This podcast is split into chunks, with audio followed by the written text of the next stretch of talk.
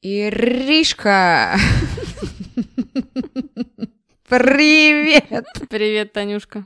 У тебя нету интересных букв в имени, извини, не могу так же экспрессивно с тобой поздороваться. А с каких это пор у нас буква «Р» стала интересной? Ну, видишь, как ты смогла со мной поздороваться. Как э, бородач из одноименной, как там, сериала или чего-то там. Что-нибудь у тебя новое произошло за эту неделю? Что-нибудь новое? Как я сегодня прочитала демотиватор в интернете, э, наступил одиннадцатый месяц, что-то там это, поздравляю вас с проходом на следующий уровень. Да-да-да, я, кстати, тоже сегодня такое видела.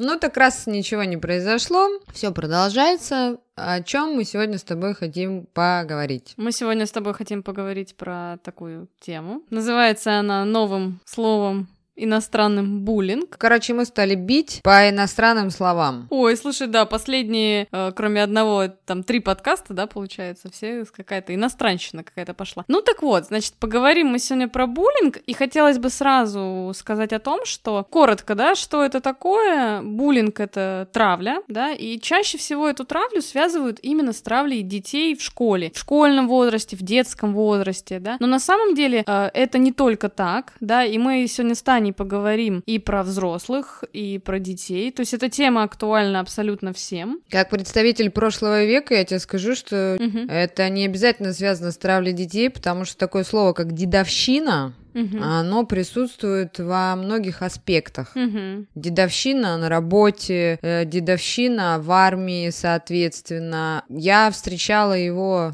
ну, на своем коротком Мгм. веку достаточно часто. Ну, в школе, да, это не дедовщина называли, в школе это называли издевательством. Но, да, была такая история, и у нас просто каждый год терминология прибавляется, а суть и смысл не меняются Мгм. абсолютно. Это мы и обсудим. А знаешь, есть такое слово еще шейминг. Не знаю, поведай. Есть такое выражение, что тебя шеймят, да, что тебя в чем-то, ну, как-то упрекают, да, что вот... Мы как раз в прошлый раз э, говорили там про бодипозитив, да, и вот если на предыдущую тему ориентироваться, то, например, да, что тебя там могут обвинять в том, что ты какой-то не такой, там, что тебя что-то не так там с телом, да, вот то Это одна самое. из части, одна из частей вот этой травли, потому Да. что если перечислять виды, Мгм. а она как раз вот этот шейминг, то, что назвала, он входит в виды э, буллинга. Мгм. виды вот этой дедовщины. А бывает она вербальная, Мгм. это вот насмешки, оскорбления, угрозы, все, что вылетает из нашего рта. Мгм. Ну, в виде слов, конечно. Но если не в виде слов, то это уже поведенческое. Мгм. Это уже применяют как бы бойкоты, вещи, создают условия невозможные. То есть в школах детям там, знаешь, землю насыпали в рюкзак, ну это если касаемо школы. Ну, физическое, соответственно, это побои. Стрелки в школе были у тебя, Тань? Если мою школу обсудить, я поучаствовала в этом процессе. Ой, сейчас расскажешь. И это я считаю, что это естественный отбор, так назовем его. Мы сейчас об этом тоже поговорим. И еще есть сейчас новый термин, ну, относительно Мгм. новый, это кибербуллинг. Ну, соответственно, название говорит само за себя. Мгм. Это интернет, тоже это происходит, а сейчас это, мне кажется, актуально как никогда. Да, да, да. Слушай, мне кажется, сейчас э, вообще некоторые даже боятся что-то в интернете говорить, потому что неправильно могут интерпретировать твои слова и, ну, наброситься. И меня вот эта история поражает, что а, какой-то пост, да, я неоднократно это видела, и человек доносит одну мысль, а люди почему-то понимают ровным счетом наоборот, и вот начинают как раз-таки вот шеймить человека, да, за то, что он так высказался, и он потом говорит, так, ребят, так я что же так же, как вы считаю, почему вы так это прочитали, почему вы так восприняли. Я, кстати, стараюсь думать, да, что говорить в интернете, поскольку мы сейчас занимаемся публичной такой работой, пишем подкасты, я, кстати, думаю о том, ну вот, как выражать мысли свои наиболее понятно, чтобы это было понятно более широкому кругу чтобы вот не воспринималось как-то неправильно. Это как э, в стихотворении у Булата Акуджавы. Ага. Каждый э, пишет, как он слышит. Каждый слышит, как он дышит. Ну, получается, каждый интерпретирует все равно для себя. Да, да, да, да, да. Это однозначно. Так природа заходила, и кому какое дело, и не нам ее судить. Почему я не люблю эпистолярный жанр, почему я иногда не могу терпеть переписываться? Потому что я думаю об одном и пишу человеку сообщение, Мгм. А если еще, не дай боже, я три восклицательных знака поставила, то мне приходит ответ, ты что на меня кричишь? Понимаешь? Да, да, да. Ой, слушай, ну это да. Я, допустим, сэмоционировала, ну, у меня там хорошее настроение, я там три восклицательных. А если я не ставлю смайлики, мы, по-моему, с тобой это обсуждали. Да, да, да, неоднократно. Сообщения. У меня есть такие товарищи, да. Это все. У тебя что, плохое настроение? Блин, да я за рулем еду, мне некогда вообще эти смайлики писать, там эмодзи эти искать или что там вообще происходит. Представляешь, Новая культура, зависимы? да. Да. Слушай, ну вот, Таня, расскажи, ты сталкивалась с буллингом? вообще по жизни своей? Конечно, сталкивалась. В моем детстве был то, что сейчас называется буллинг, просто по мощности он разный бывает. Э, ну, я сама uh-huh. ребенок была э, очень uh-huh. достаточно активной. Это же все зависит от темперамента личности. Uh-huh. Просто сейчас хочется предварительно перед этим обсудить. Хотела бы у тебя спросить, так как ты затрагивала тему животного мира в прошлый раз, если uh-huh. я помню. Вот в естественной природе тоже есть что-то подобное э, буллингу. Ты так не считаешь? Это вообще в целом природная история. Конечно, слушай, ну конечно, это все есть в природе, естественно. Как ни крути, все равно есть те, кто слабее, есть те, кто сильнее, да, например, если мы говорим про физическую силу, да, и психика у людей разная, то есть есть у кого-то э, более подвижная психика, есть у кого-то менее подвижная психика, и от этого тоже много чего зависит, то есть от какой-то природы, естественно. И есть такое понятие, как э, инстинкт социальной иерархии, он есть и у животных, и он есть и у людей. То есть люди стремятся к какому-то лидерству, да, люди стремятся к какому-то, может быть, превосходству, то есть хотят занять какую-то лидирующую позицию. Поэтому в целом, да, если мы говорим про животных, это животная история, но все-таки мы люди, мы живем в социуме, у нас есть разум. И, конечно же, э, мы можем этим управлять, да, за счет того, что все-таки у нас есть э, определенные аппараты, как мы с тобой говорим, да, у нас есть э, общение, и мы можем на это влиять. Ну, знаешь, у меня вот буллинг каждый день дома происходит. У меня кот на пару кило ага. тяжелее кошки, как бы и булит он ее каждый вечер, указывая ей свое место. Но но у них есть я, поэтому коту иногда прилетает хорошо. Соответственно, он сильнее, и он всегда пытается, ну, как бы занять какое-нибудь главенствующее место где-нибудь. Это происходит по-разному. Он ей на голову может сесть и укусить может, и все что угодно. Вот, пожалуйста, проявление с братьями нашими меньшими. Вот, своего рода дедовщина у меня дома происходит. А завела бы собаку, собака бы их всех тут гоняла двоих сразу. Ну, не факт, может быть, они бы гоняли собаку, сдружились бы против нее, понимаешь? Как это бывает обычно, кстати, в буллинге. Вот, Есть такой да. момент, да? Буллинг же бывает разный, то есть бывает, когда один человек занимается травлей. Ну, мне кажется, чаще бывает, что реально собирается какая-то компания против одного человека. Мы не будем сегодня обсуждать, естественно, никакие там мировые исторические случаи, да, но я думаю, что вы тоже про них прекрасно знаете. Будем все-таки более узко сегодня обсуждать эту тему. Но ведь это же вот есть такая история, да, действительно, вот собираются люди, знаешь, как против кого дружим называется. Это же еще такой объединяющий момент. Да, это как такой фактор дружбы. Давай настроимся uh-huh, против кого-то, uh-huh. и у нас будет с тобой союз меча и орала. Ну, так ты про школу, да, спрашивала, по-моему? Да, да, давай какую-нибудь твою историю, да, потом я поделюсь своими тоже историями. Ну, наверное, одноклассники меня какие-то слушают. Я могу сказать только одно. Все мы жили в 90-х, угу, а, да. определенное время, мы так с тобой точно. Я была э, так называемой из малообеспеченной семьи.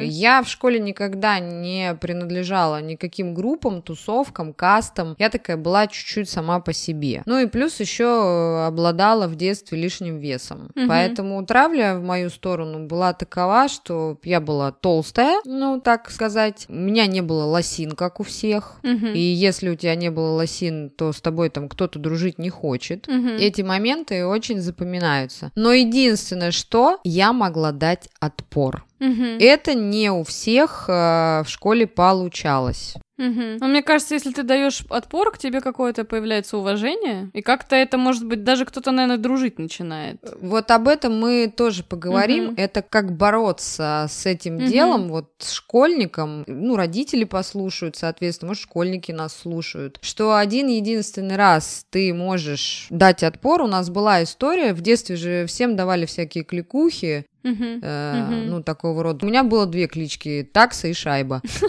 Ну, да-да, я знаю.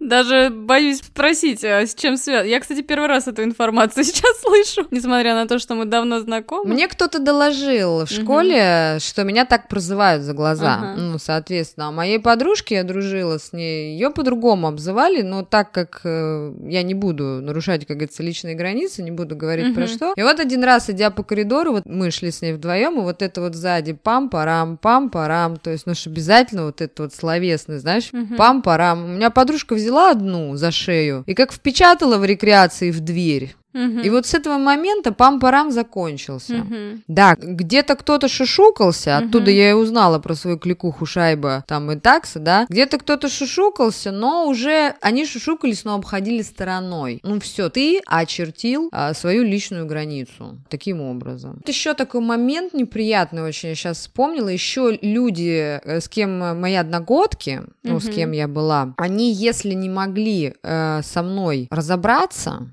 Угу. Ну или вот шушукались, да, чего они еще делали? У некоторых учились в старших классах сестры или братья.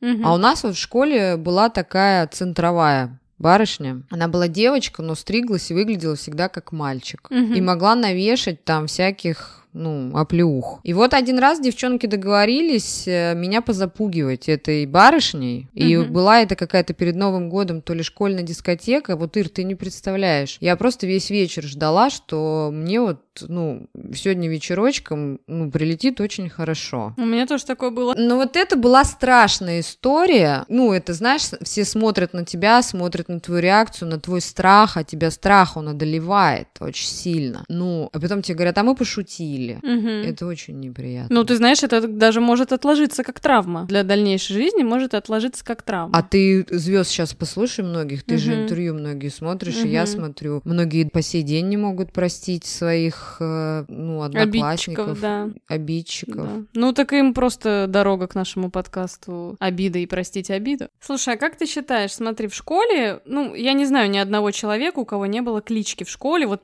не одна даже была кличка, по несколько кличек. Чаще всего это либо какая-то ситуация произошла, да, либо у тебя какая-то фамилия. Ну, реже бывает, что как-то имя, да, там перековеркалось. А вот как ты считаешь, можно ли назвать, э, когда тебе придумывают кличку и просто тебя ей называют, можно ли назвать это буллингом? Мало кому нравятся их там клички какие-то, да, но они, естественно, привязываются. Сейчас маму вспомнила. Угу. Такой случай. У меня у мамы была кличка в детстве Веринея, угу. но производная от фамилии. Ну, это красиво красиво. Ну вот у каждого была какая-то история, просто, наверное, они договаривались об этом. Ведь раньше же из этой клички вот как раз-таки это буллинг, если тебя это оскорбляет. И мальчишки, допустим, дерутся. У меня в школе просто у ребят у некоторых были такие клички. Ну, они были какими-то производными от фамилии, но они реально звучали довольно неприятно. И человек ничего с этим не мог сделать, то есть его всю дорогу, вплоть там до 11 класса, так называли. А знаешь, почему я спросила про клички? Потому что я обратила обратила внимание, что люди продолжают это использовать, да, и они просто не осознают, что это может быть буллингом, что это реально человеку может быть неприятно. Может быть, чтобы кто-то сейчас задумался об этом, что если у вас есть друзья, и вы знаете, что это им неприятно, то есть, ну, это вопрос такой, знаешь, про отношения, про близость, да, то есть вы такой, это как первый кирпичик в стене между вами, я бы так сказала. Вот. У меня было очень много кличек в школе и в подростковом возрасте, какие-то были прикольные, там некоторыми меня называют до сих пор, и я абсолютно на это нормально реагирую, но ну, у нас у каждого была кличка, и некоторые были жестковатые. Просто нужно понимать одну вещь, что все-таки дети, какие бы они злые не были, вот многие говорят, я не могу простить там своих друзей, я не угу. могу простить этих, но это дети. Это все равно еще не сформированная личность, Конечно. Это, это такое стадо, это конформизм во всей красе по поводу не я хочу, все хотят, значит и мне надо. И просто когда мы вырастаем, меняются ценности, и много чего меняется. И те, кто надо мной издевался в школе, там, ну, не издевался, это так грубо говоря, угу. подтрунивал, ну, или издевался. Я с ними сейчас общаюсь вполне. Мне кажется, с кем-то ты даже дружишь, нет? Дружу я со всеми. Ну, со школы со всеми. Единственное, что, конечно, к учителям это... Ну, это уже не тема буллинга, это вы можете послушать у нас в других подкастах, что эта история присутствует. Так вот, э, группа риска школы — это самая основная. Какие факторы могут быть, э, что человечка такого маленького начинают булить? Группа риска — это такие полярные вещи. То есть, либо если ты очень плохо учишься, либо если ты, наоборот, слишком хорошо учишься, да, выделяешься. А, либо если ты... Вот это было прям сто процентов, это было в 90-х, наверняка сейчас это есть, но уже не так. Вот согласись, что в 90-х не было среднего класса, он просто вот все, он пропал. И были либо реально бедные, малообеспеченные, либо богатые. Между ними была огромная пропасть. Сейчас то же самое. А, ну, сейчас просто, знаешь, сейчас редко какие-то прям супер-супер богатые учатся с простыми школьниками школьниками, можно так сказать. Не, да? ну про супер богатых. Есть люди, у которых iPhone, а есть люди, у кого Xiaomi. Вот это у кого iPhone? Ну а что ты? У кого iPhone это считается Богатый iPhone, вот но я это не, не богато. Ну, Пока что. Это ты так... Понимаешь, дети-то этого не понимают. Ну, короче, знаешь, Таня, я к чему? Я к тому, что вот эта разноклассовость, да, и что все, вот это было прям... Ну, у нас, слава богу, в одной школе был прям замечательный класс, да, все там было хорошо а, в этом плане. У нас даже тех, кого у нас булили, как-то, да, все равно с ними как-то дружили, то есть они были частью общества, вот так, у нас был большой класс, человек 30, то есть прям там, ну, может быть, рюкзак чей-нибудь попинывали, но не было какой-то вот прям жести, что над кем-то прям издевались, вот как-то вот, как вот бывают истории, прям ужас. Но у нас было очень такое, очень было разнопланово, знаешь, в том плане, что были реально вот те, кто очень обеспеченный, и те, кто малый, обеспеченный. У нас из обеспеченных была только одна девочка, угу. ну, издевались над всеми одинаково, я помню, что кто-то мог за себя поставить, стоять. И над ними все равно продолжали издеваться, смотря как постоишь. Одно mm-hmm. дело постоять, отнять и убежать или что-то, mm-hmm. а другое дело, он, как моя подружка, впечатать в рекреации в стену, ну, образно говоря. И травили-то, мне кажется, одинаково, просто зависит от того человечка, которого ну, травят.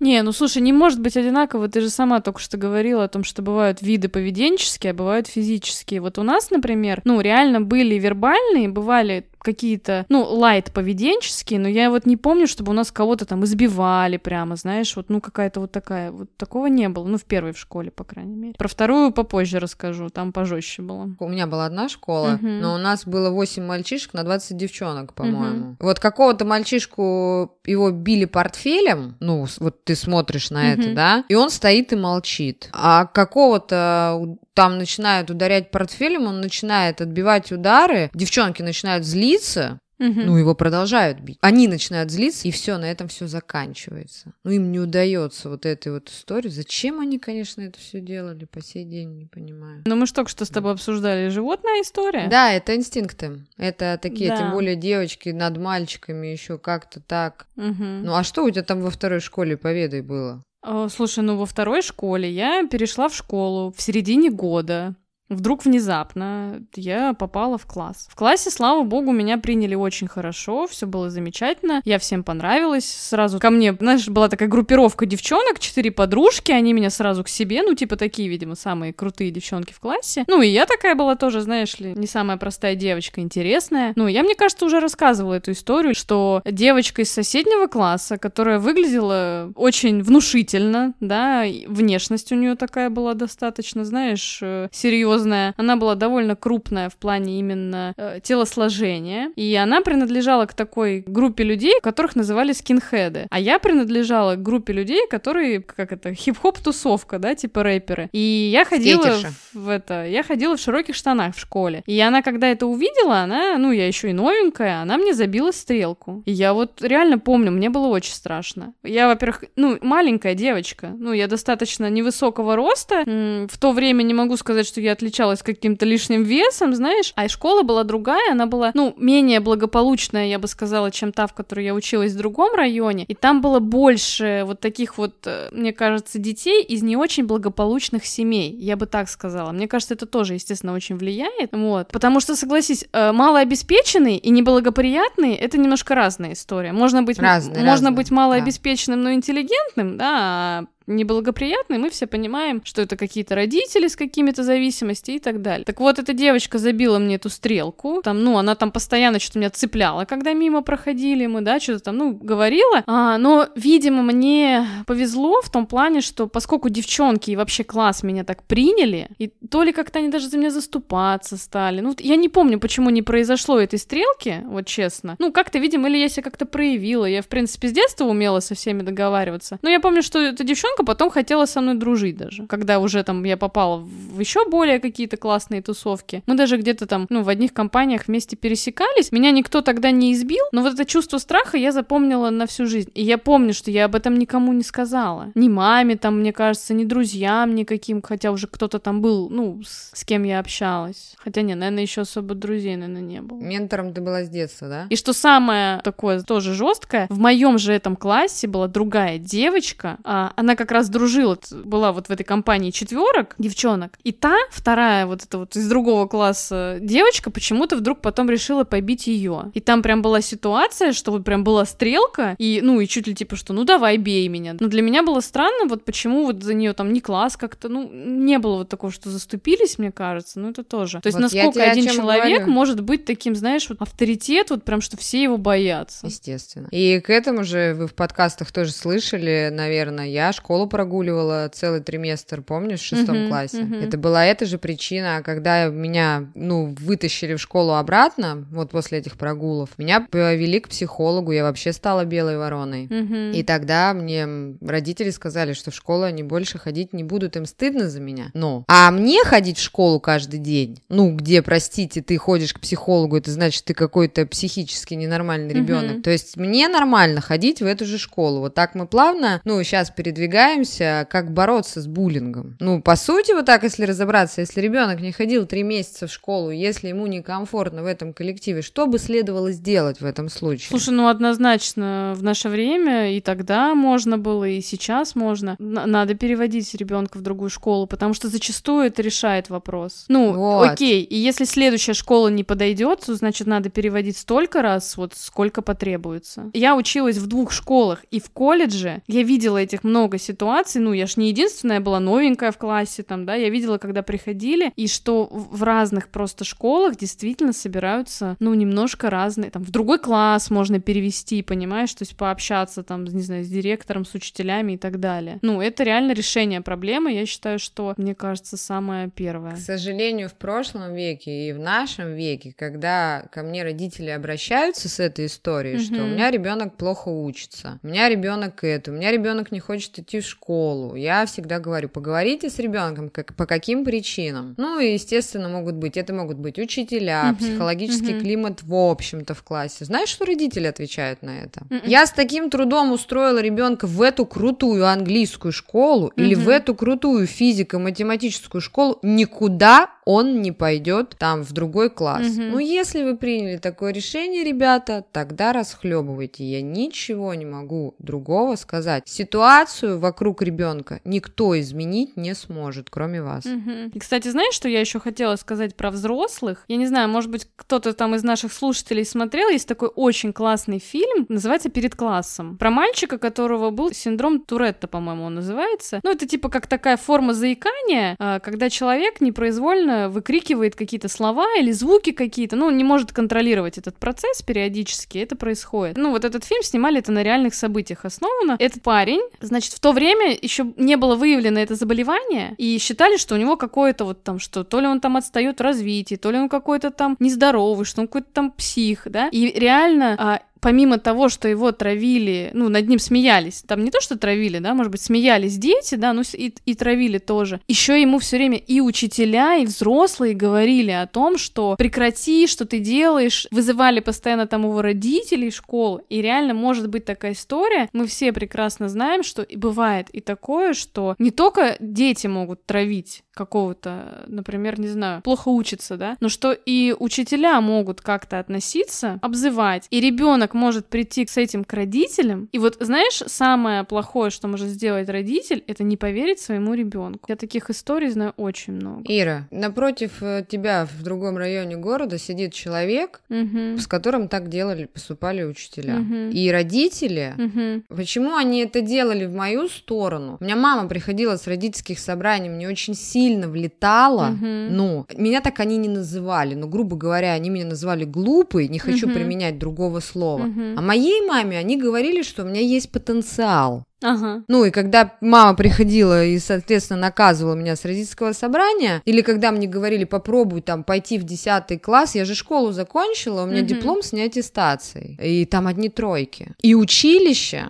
профессиональное училище 4 года, я заканчиваю без единой тройки. Мгм. Разница присутствует? Конечно, конечно. Когда тебе психологический климат не подходит, у тебя никакие ресурсы не подключаются. Ты способный ребенок. Все мои способности проявились в училище и в университете. Мгм. Знаешь, как такое, мне кажется, вот, ну, вот блокировка идет, такая психологическая защита, как реально у тебя просто вот закрывается вот этот ресурс. Конечно, оно Потому что включаются другие инстинктивные штуки, которые тебя пытаются защитить вообще от присутствия в этих местах. Абсолютно. Да, поэтому, конечно, поддерживать надо ребенка, надо выстраивать этот контакт Вот. с маленького-маленького возраста, что ребенок еще бы не боялся вам рассказывать о том, что что-то с ним такое происходит. Можно использовать как профилактику, э, водите ребенка на развивающие кружки. Это будет сравнение, вы будете видеть, где у него способности больше проявляются, и вы будете понимать, что это зависит от психологического климата. Да, да, да, потому что всегда, когда есть какая-то секция, какой-то кружок, какое-то занятие, там же тоже есть дети такие же, да, и можно Да, увидеть, что, Да,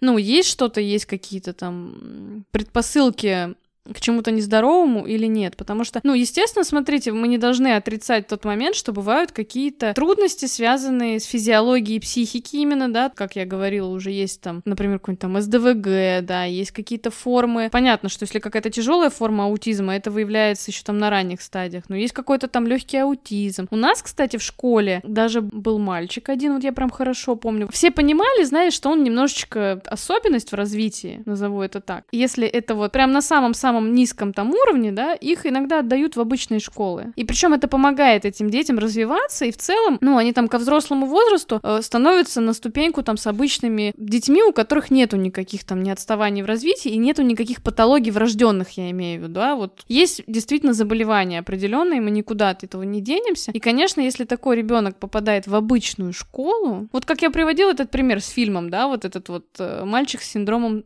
Туретта. Там классный фильм, кстати, если не смотрели, посмотрите, прям очень такой, ну и душевный, да, там в итоге, ну, нашлись и учителя, которые приняли, и в школе там его приняли, и все там, в общем, закончилось хорошо. Но не всегда это так на самом деле происходит, что принимают э, детей с какими-то вот особенностями. Ну, хочется сказать, мы прям углубились сегодня Мгм. подкаст про детей, что э, обращайте внимание на своих детей, хвалите их, разговаривайте, самое главное. В вашем лице вы для них поддержка, ну, соответственно. И э, если что-то происходит в школе, если это, ну, не за, как это, не запредельно, Мгм. Ребенок может разобраться с этим, похвалите его или научите его. Будьте наставником, всегда общайтесь. А вот что про буллинг по поводу на работе, Ириша? Еще же бывает и в семье буллинг. Буллинг в семье. Я даже пример сейчас тебе не приведу. Может быть, у тебя есть? А Есть такой пример. У папы с мамой есть ребенок э, в 10-15 лет, Мгм. э, девочка, допустим. Папы с мамой отношения не складываются, ну, вот невротические отношения, как мы любим говорить, да, Мгм. вот это вот все. И что делает папа?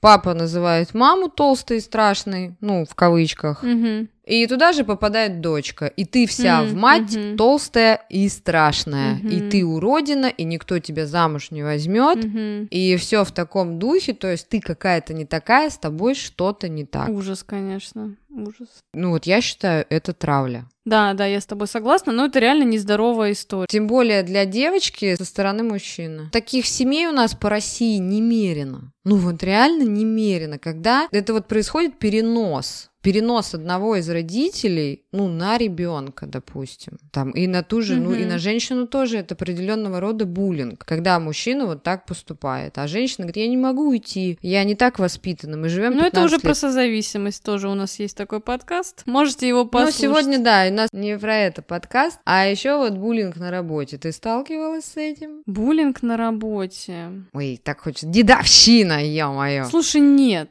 Вот ты знаешь, вот с буллингом на работе я не сталкивалась. Но мне кажется, буллинг между взрослых, он такой более корректный, знаешь. Дети, у них бессознательного там больше, они, знаешь, чешут, что вижу, то и пою. Mm-hmm.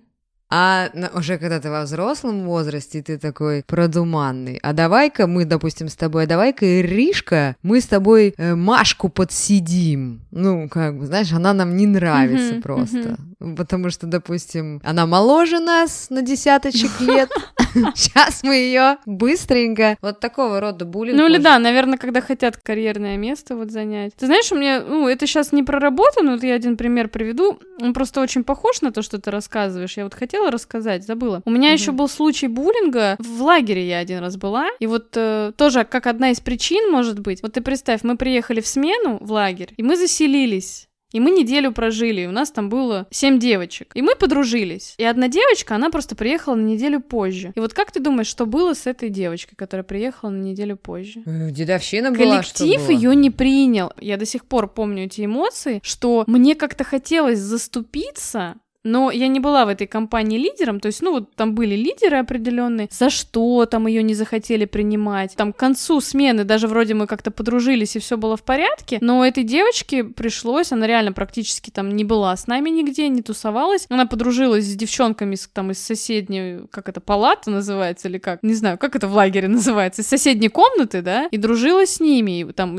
у них было все в порядке. А почему-то вот именно в, в нашей комнате почему-то с ней не общались, боролись, как бы бойкотировали, не помню за что. Может быть, конечно, она что-то сделала. Ну, тут такая история, что я, к сожалению или к счастью, не была в детских лагерях, а, допустим, в истории про работу uh-huh. я как-то попыталась сменить салон uh-huh. красоты, давненечко. И у меня был всегда дорогой, хороший, качественный инструмент. Uh-huh. И коллективчик-то меня не принял. Uh-huh. И феном-то ты не дуй, он у тебя более мощный, иди на другое кресло. Uh-huh. И вот это не то, и то не это. Первый раз решила под руководством начальства поработать. Мне начальник сказал, Татьяна, ну как здесь тебе у нас? Uh-huh. Ну что я четко ясно сказала, а у вас тут дедовщина, вы что, не видите? Uh-huh. То есть мне было легко, вот когда вы понимаете, что к вам вам как-то плохо относится коллектив, и у вас есть начальник, идите к начальнику. Ну, если, конечно, начальник сам вас не булит. Если вас сам начальник булит, то надо новую работу искать. Это естественно. Просто я тогда была для барышни, которая меня позвала, кто была директором uh-huh. этого салона, она готова была предоставить мне любые условия. Uh-huh. Но мне уже там не понравилось, uh-huh. я там не захотела, я поняла, что не хочу ни на кого работать. И вот случилась такая история. Пожалуйста, выбирайте сами. Начальник начальник никогда не захочет отказаться от хорошего сотрудника, ну и вы вправе выбирать ну, коллектив. Слушай, но это все тоже природная история. Смотри, в животном мире вообще аналогичная ситуация. Например, если мы возьмем тех же обезьян, если вдруг э, там подросли, значит, приматы какие-нибудь и решили переместиться в другую какую-то группу, их сначала там тоже не принимают, но потом проходит время, да, они там заслуживают какое-то доверие, уважение и так далее. То есть, например, я не считаю, что если мы говорим уже про взрослую жизнь, ну вот как я сейчас сказала, да, что если там начальник булит, там надо бежать увольняться, да, это да, но если вы пришли в новый коллектив, и вы понимаете, что вас как-то не очень принимают, просто это надо понять, что, ну, какое-то время, может быть, надо дать, то есть не пороть горячку, знаешь, там, не бежать, неделю проработав, писать заявление на увольнение, то есть в целом это на самом деле нормальная история, что не сразу ты принимаешь нового человека в коллектив. Ну, потому что у тебя есть какой-то привычный там коллектив, ритм жизни, не знаю, да, и вдруг какой-то новый человек приходит, тебе приходится что-то менять, э, в том числе там в своем даже привычном дне. Ну, в общем, короче, я это все к тому, что в целом, а, если мы не говорим про какую-то жесть, а мне кажется, что все-таки жесть больше случается вот в подростковом возрасте, да, что во взрослом уже такого как-то нет. Ну, вот я не знаю, ты помнишь, чтобы у нас в университете кого-то булили? Я тебе такую вещь хочу сказать, что если ваш ребенок или собственно, вы прошли через травлю в школе, Мгм. вышли оттуда со здоровой психикой, я вот сейчас говорю за себя. Мгм. Я тот человек, которому не нужен коллектив. Я одна Мгм. плаваю, как рыба в воде. И если даже я пришла на какую-то работу, я пришла на свою должность, мне вообще фиолетово, кто вокруг меня. Мгм. Принимают меня, не принимают. Я не какая-то особенная. Я ничем-то не выделяюсь. Мгм.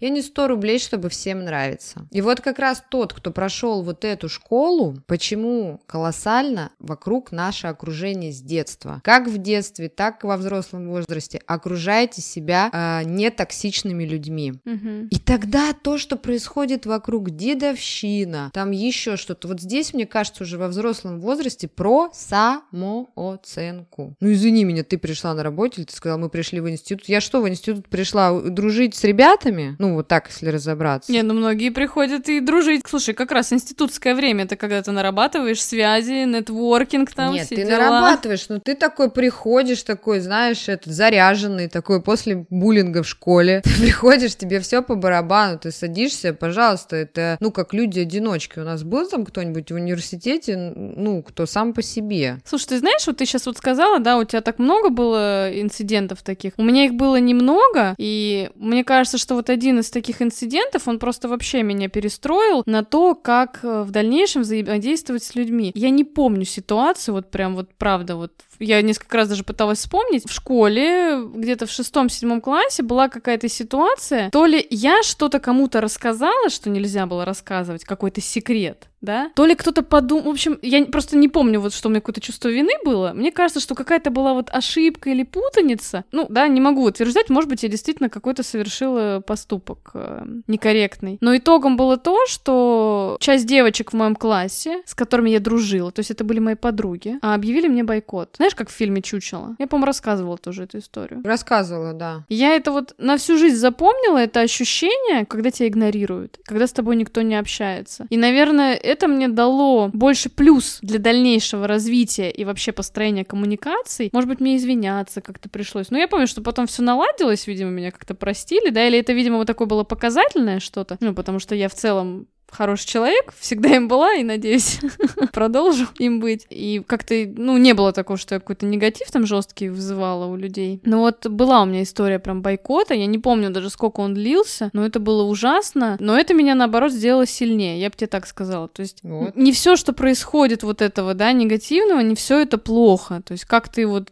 говоришь, у нас личность формируется на стрессе, и вот это один из примеров таких стрессов, на которых нам Мгм. надо взять максимально положительного. Это естественный отбор такой. Да, ну согласись, Тань, что у многих э, остаются травмы, и если эти травмы остаются, если есть вот это, ну что-то в жизни не складывается, если есть какие-то обиды, то, конечно, ну, возможно, надо и обратиться. Их можно и нужно прорабатывать, это естественно. Э, пожалуйста, специалисты сейчас наконец-таки стало у нас в России стали принимать этих специалистов, и сейчас это все возможно, и в этом нет ничего страшного. В завершении нашего разговора Мгм. хочется сказать. Вот э, того, кто булит, ну, травит, как сказать, особенный такой, их очень часто в обществе называют белая ворона. Мгм. Так вот, белая ворона, есть еще люди, кстати, в обществе тоже альбиносы, они отличимы, Мгм. э, ну, от других людей. Мгм. С вами не что-то не так. Вы уникальны. Ну Вот вы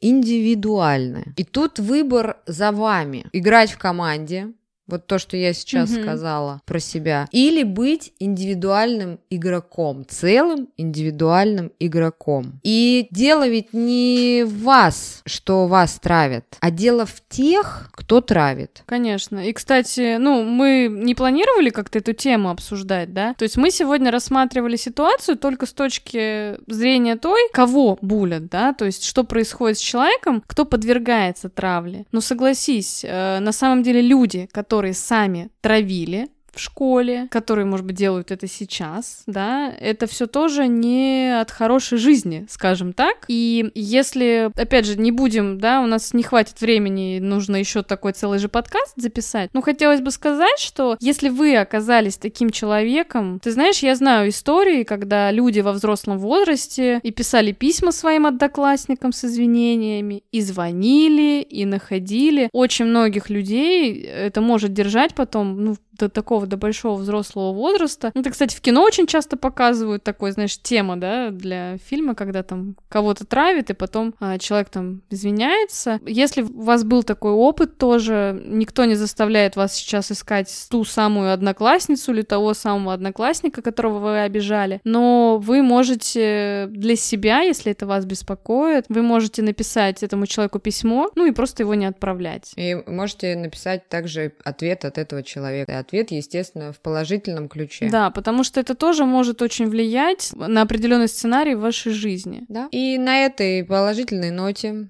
Берем ручки и конверты, пишем письма. Да. А, желаем вам всем индивидуальности, самостоятельности, высокой самооценки, счастья и добра. Пока-пока. Всем пока.